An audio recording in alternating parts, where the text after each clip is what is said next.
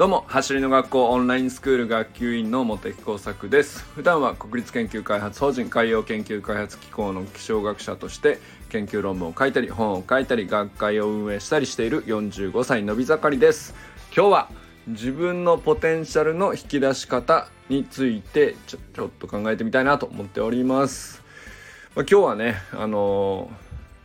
いつもだとねキッズ練習会のお知らせとかしてるんですけど、えー、まあこの辺ちょっと飛ばして、えー、そのまま本題に入りたいなと思っております。まずね、えー、自分のポテンシャルの引き出し方っていうテーマにしたんですけど、えーまあ、この感じの話って僕最近なんかついつい、えー、いろんな YouTube とかいろんないや、えー、ネットの記事とかね、まあ、本も含めてなんですけどすごい気になってつい見てしまうっていうあのテーマなので、えー、まあいろんな考え方があるなと思うんですけれどあの、まあ、僕がね一番今気に入っているのはえー、っとねまあ、講演家の大島圭介さんっていう人がよくねおっしゃってる話なんですけどまあポテンシャルって日本語に訳すと潜在能力って言うんですけれど、えー、まあ潜在能力の反対は潜在能力っつって今目に見えている実際の能力まあいわゆる、えー、現時点での実力みたいなやつですよね。でそれに対して、えー、潜在能力ってどれぐらいあるものなのかというのはあのまあ要するに脳みその情報量で測るとっていうことだと思うんですけれども結構なんか脳科学的にいろいろちゃんとあのそういうのって、えー、研究されててでその大島圭介さん自身は、まあ、メンタルコーチをやられたり、えー、いろんなところで講演活動されてる人なんですけど、まあ、その一環でそのいろんな人の脳科学的な話とか心理学とか、えー、メンタルについて学んでいる中で、えー、一番その大島さんが、えー、まあ繰り返して信じている話というのが、まあ、潜在能力っていうのは潜在能力に対してどれぐらい、えー、眠っているのかということなんですね。でそこがよく言われるのが潜在能力の、えー、3万倍眠っているという指標がよく数値として出てきます。でこれ結構いい加減な話じゃなくて 3万倍分の、えー、まあ脳みその何、えー、て言うのかな情報量としてカウントするとっていうことだと思うんですけれど、まあ、潜在能力を今発揮しているのに使う脳みその情報量に対してえー、引き出しうるかママックスの値っていうことをこうカウントしていくんだと思うんですけど。でまああのー、無限大2とあのー、なんていうのかな抽象的にふわっとした話でなんかまあ夢のある話ではあるけどなんか掛け声だけになっちゃうけれど3万倍っていうと結構具体的ですよね。でこれぐらいあるといや確かにすごいなって話になってでそれをね、えー、まあどれぐらい信じるかっていうのもまあいろいろ考え方あるかもしれないけど、まあ、実際ねぴったり3万倍かどうかは別として、えー、まあ果て今の発揮している能力からするとかなり果てしなく残っ眠ってると。いうふうには捉えることができるかなと思うんですよね。でまずねそれがあの少なくとも、えー、10倍とか20倍とかそんな数じゃなくてうん自分の脳みその中にうんと発揮できてないけど、えー、マックスもっと実はいけるっていう処理できんだよこれぐらいのことはっていう、えー まあ、能力の限界値っていうのが10倍20倍じゃ効かなくてもっと1,000倍2,000倍でも効かなくて何万倍っていうそういう桁の違う単位で、えー、能力としてね眠ってるということを知っておくのはなんかあの大事なことだなといつもねえ大島さんの話聞いてて思うんですよね。でまあままずだから自分のポテンシャルの引き出し方って考えた時にまず知ることが大事だなと思ったりします。でやっぱりそのいろんなトップアスリートの人ってそれを知っているかいないかは別としてさらにもう一つあって、知っているかどうかではなくもう信じきっていて疑っていないっていう、そこが結構あるんじゃないかなと思うんですよね。そこがなんかこう分かれ目だなっていつも思うわけです。だけど、えー、僕もずっとそうだったし、えー、普通信じきるなんて常人にはできないんですよ。凡人にも常人にも。まあ何て言うかな。あのそこそこのことを向上心は持てるかもしれないけど何万倍とかとてつもなく高い目標とかまあ無理だろうって思うのが自然だし、えー、いや絶対世界一になるんだとか、えー、そこまでフォーカスして、えー、やりたいことを見つけて高めきるとかストイックになってトレーニングに向き合うとかまあまあ何て言うか難しいっていうかまあ普通そういうことをやる人が少ないからこそまあトップアスリートっていう人がねやっぱりリスペクトの対象にもなるわけでえー、まあだからじゃあ普通の普通やっぱり一見普通の人たちはどうすんのってなると思うんですよね。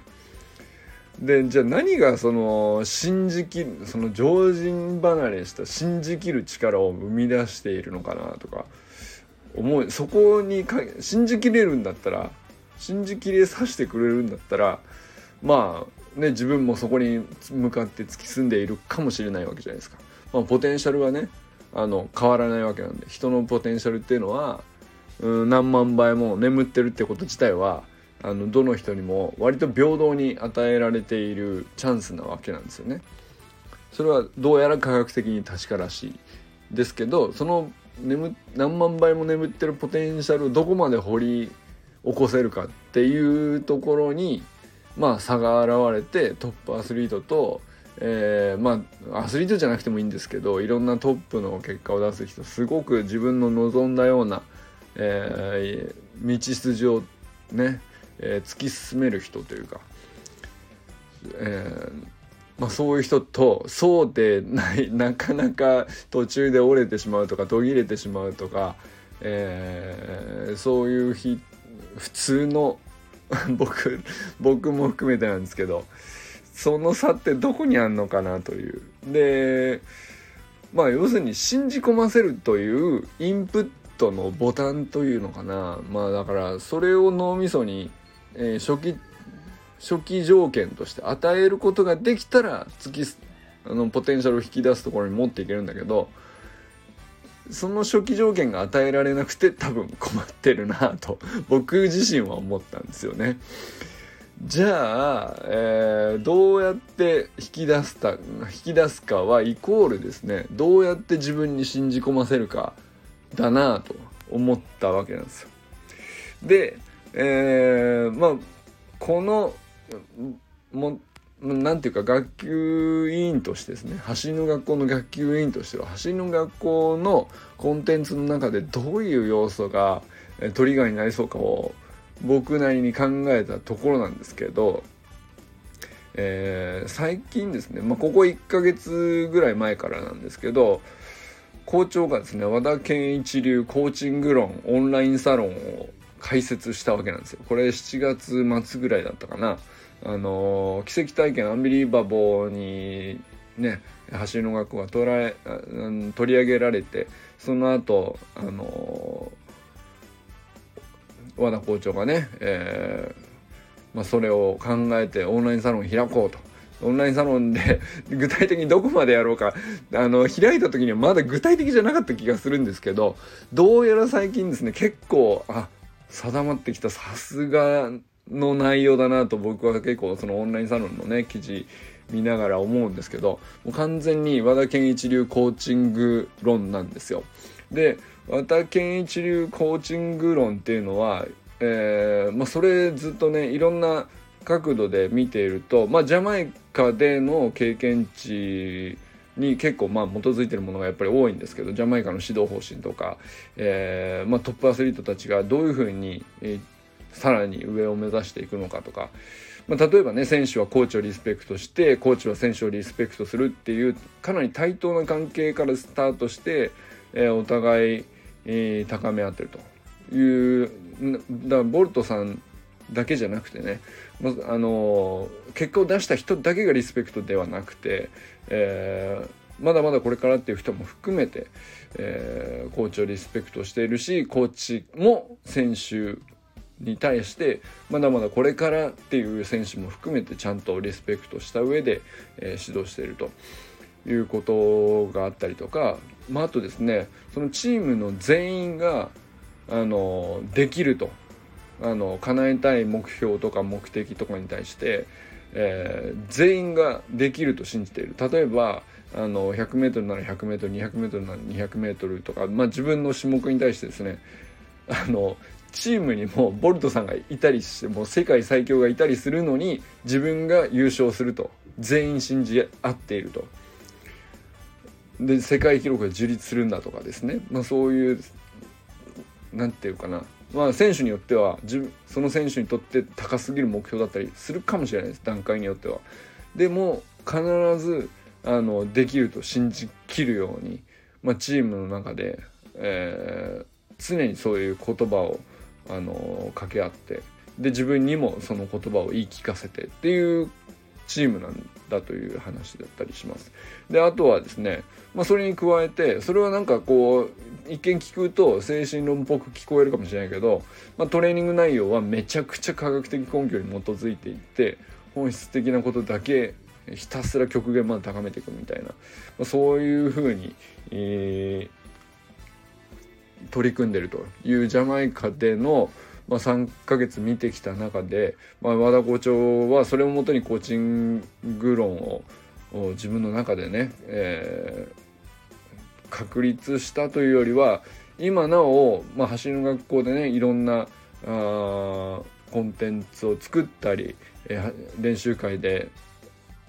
伝えたり、えー、パーソナルトレーニングでねいろんな選手を見たりっていうことをしながら、えー、試行錯誤しているそのプロセス自体をオンラインサロンで共有してくれるわけなんですよね。でそのオンラインサロンでまあいろんな言葉を聞いているとで、えーとまあ、先日はねえっ、ー、とまあ、Zoom でミーティングがあったりして、えー、サロンメンバーから質問を受けたり、えーね、メッセージをそれに対して校長が返したりとかっていうのがあったんですけどやっぱりですね、えっ、ー、と、まあ、別にサロンに入るか入らないか別なんですけど、こうやって、えっ、ー、と、僕らみたいに、僕みたいにですね、あんまりその、何か強い、はっきりした目標があるわけじゃないけど、うん、なんていうのかな。いや、俺にもひょっとしたらできるかなって思い始めてしまうっていう、それって、えっ、ー、と、自分はできると信じている人の言葉を何回も何回も聞いていたりそういう人と付き合ったり、えー、まあねこれ結構何回も言ってるかもしれないけど、まあ、そういう人と仲間になってその人の仲間の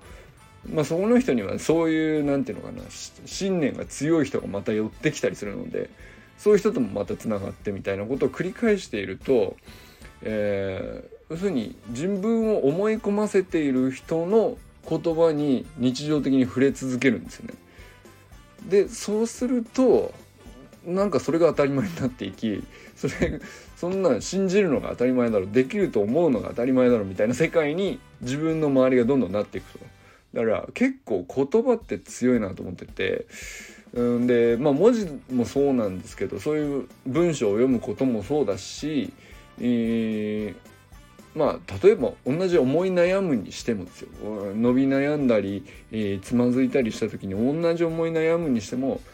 えー、自分はできると信じた前提で思い悩んでる人の言葉とか全然違うんですよね。でそういうのに触れることができたりとかそういう日常を作っていくというかそれだなとそうするとなんか俺そんなんじゃなかったけどなんか結局考え方がそういう風になってっちゃうなっていう。いやなんかある種のうんやっぱり外力というのか外側からの力なんですけどうんと日常的にインプットされる言葉音声うんまあ動画も含めてですかね。でも結構音声はでかいなという気はしましたね。なんかやっぱえっ、ー、と僕は結構走り学校の YouTube の動画なんかは、えーと、バックグラウンドで音声だけ聞いてたりとか同じもうめ一回ね動画見たやつとかだと動き自体はもう分かってるんで説明をより深く理解したいなと思って音だけでも何回も繰り返して聞き続けてたりするんですよね。で例えば家の中で掃除機かけてる時とか、えー、右耳だけイヤホン入れて、えー、校長の、話してる話をずっと聞き続けながら掃除機かけたりとかって やるんですけどそういうふうに、えーと、音声で繰り返し入れるとかって結構強いなと思っててそうすると必ずできるようになりますって校長いつも言ってるわけですよね。なんかなんかまあいろんなメニューでそうなんですけど。必ずできるようになります。必ずできるようになりますって聞いてると まあと自然とねなんか自分の脳みそがあのー、できるということを思い込むようになり思い込むようになると、まあ、時間がどれぐらいねかかるかどうかは自分のね体力レベルとかフィジカルレベルとか年齢とか、えーまあ、スタート地点がねどれぐらいなのかとか目標がどこに設定されてるかとかそれ次第で、えー、全然ね千差万別かもしれないけどなんだろうなまあ途上上がっていく途上にあるのであって全然やめる感じにならないっていうかね あのポテンシャルはもう全然引き出されていきますよ。もう僕ま、例えばね僕これの音声取る時毎日伸び盛りですって言ってますけど あの45歳伸び盛りいやめちゃくちゃ伸び盛りだなって毎日は本当に思うようになってくるんですよね。あまたこれできるようになったなとかあの全然まだのででき45歳なんでめちゃくちゃ若いなみたいなことを普通に思うようになっていくんですよね。でまあこれってそうかそれは何て言うか自分のポテンシャルの引き出し方だなと要するに言葉ををそういう言葉を聞きそういう言葉を自分で言いそういう言葉をたくさん読んだり集めたり、えー、そうするとですね自然とじゃ達成するためにどうすればいいのっていう思考回路にどんどんなっていくっていうかうーんまあまだね僕もスプリントトレーニング始めてたかだか1年ちょっとなんで達成できたことそのものまあだから顕在化しているね実力なんて大したことないっちゃ大したことないのかもしれないけど全然伸びてる途中にあるんだと思うとめちゃくちゃ楽しいんですよね。だからそうだななんかあの目標っつったらそんなはっきりかっこいいものがあるわけじゃないですけど走ることとかスプリント自体を楽しむこと自体は結構決めてる感じ信じ込んでるというか絶対楽しみ続けられるなみたいなことは決めちゃってるところがあってそれはなんかいけるなと。これってなんか本当にね2年とか3年ぐらい前の自分からしたらとてつもないポテンシャルが引き出されてるなっていう風にも見れたりするんですよね。なんかまあそんな感じでね、えー、やっぱりやっぱりそうかという感じがね、えー、まあ改めて、えーまあ、先日和田健一流コーチング論のオンラインサロンのね、まあ、ミーティングイベントみたいのがあったんですけどそれをきっかけにねなんかちょっと改めて考えてみたらやっぱ自分のポテンシャルの引き出し方ってこういうことだなっていうふうにまあなんとなく思ったっていう話ですね。はい。皆さんだったらどうやって引き出しますか？自分のポテンシャル。3万倍は少なくともあるっていうのはね科学的なことらしいんで、まあ、その前提でどうやって引き出しますかっていうのねなんかあの100通り200通り300通りのね引き出し方があるのかもしれないけどあのそれはねあのいろいろ試してシェアできたら面白いんじゃないかなと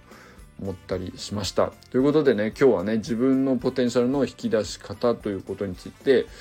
まあ僕はあのスプリントを楽しむポテンシャルまだまだあるなと、まあ、そういう意味では伸び盛りは毎日言ってますけどあの全然嘘じゃないし絶対信じきれるなっていうふうに今思ったりしております。ということでこれからも皆さん最高なスプリントライフを楽しんでいきましょう。 Vamos